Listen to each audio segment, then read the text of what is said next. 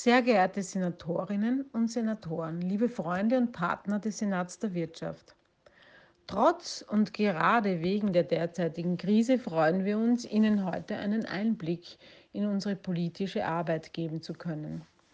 Von Anbeginn der sogenannten Corona-Krise sammeln wir Praxisinformationen zu den aktuellen Sorgen und Problemen der mittelständischen Unternehmen, aber auch zu deren Lösungen aus der Praxis.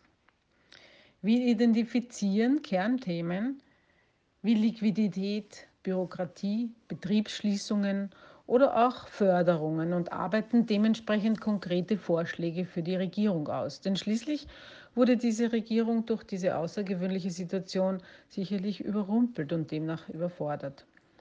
Die Inputs aus der Wirtschaft sind sehr, sehr wichtig, weil für kurzfristige Lösungen mehr als hilfreich.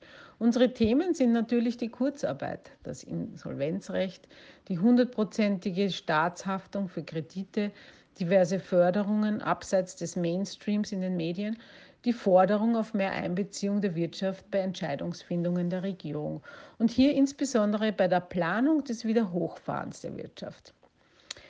Die derzeitige Situation bietet sehr wohl aber auch Gelegenheit, um bestimmte Förderungen, die der Wirtschaft bisher nicht genützt haben, abzuschaffen, insbesondere wenn sie gegen die Nachhaltigkeitsziele der UNO, der SDGs, verstoßen. Hier sei als Beispiel die Dekarbonisierung erwähnt.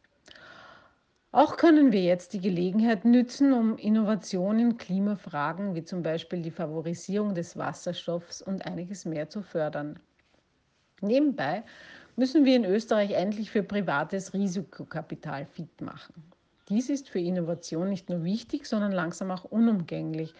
Denn die Kommunikation der Vorschläge aus dem Senat der Wirtschaft wird sowohl durch Presseaussendungen als auch durch Briefe an die richtigen offiziellen Stellen gerichtet. Besonders glücklich sind wir über den Umstand, dass unsere, in dem Fall die Vorschläge der Unternehmer, deren Stimme wir vertreten, auch vielfach bereits umgesetzt wurden. Als Beispiel seien erwähnt die Fristverschiebung im Insolvenzrecht und weitere Erleichterungen im Insolvenzrecht, die hundertprozentige Staatshaftung für KMU-Übergangskredite sowie ein erstes Start-up-Paket. Seien Sie davon überzeugt, dass wir ernst genommen werden und dass wir nicht müde werden, Ihre Interessen zu vertreten und uns dafür einzusetzen, dass diese, weil sie jene der wichtigsten Säulen unserer Wirtschaft darstellen, einen wichtigen Stellenwert bei den Entscheidungsträgern haben und haben wird und auch halten wird.